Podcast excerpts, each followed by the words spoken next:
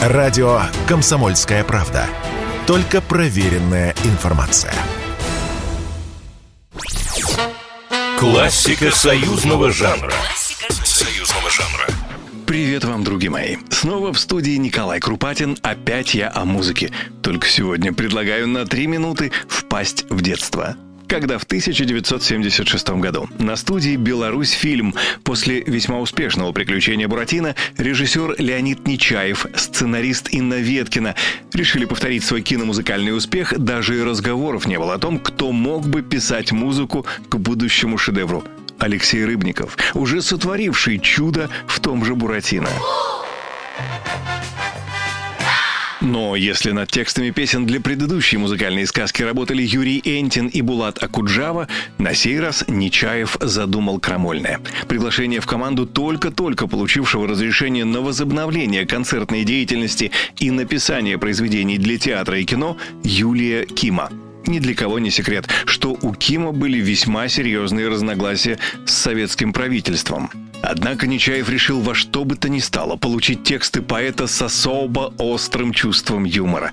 Кстати, именно с ним Нечаев хотел работать и над «Приключения Буратино», но тогда ему не удалось пробить разрешение. И, о чудо, звезды сошлись.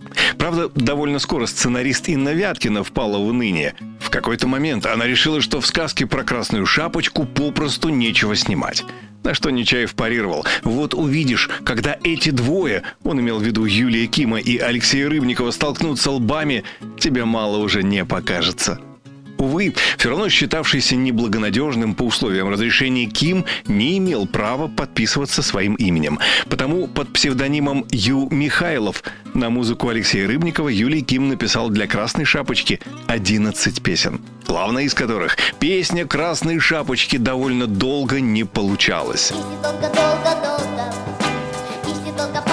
Стихи именно этой песни Алексею Рыбникову поначалу показались довольно громоздкими. «Ах, здравствуйте, реки вот такой ширины! Ах, здравствуйте, горы вот такой вышины!» Таким был изначальный текст. И лишь когда Алексей Рыбников увидел на съемках буквально парящую над землей, улыбающуюся от уха до уха Яну Поплавскую, что этот образ никакой не «ах», а безгранично стремящаяся в небо «а», так и появился тот самый знаменитый распев. Африке реки вот такой ширины. А своим солнечным голосом этот шедевр еще три песни саундтрека к уже ставшему легендарным фильму в студии «Беларусь фильм» исполнила восьмилетняя дочь знаменитой певицы Жанны Рождественской Оля. Классика союзного жанра. Классика союзного жанра. Программа произведена по заказу телерадиовещательной организации Союзного государства.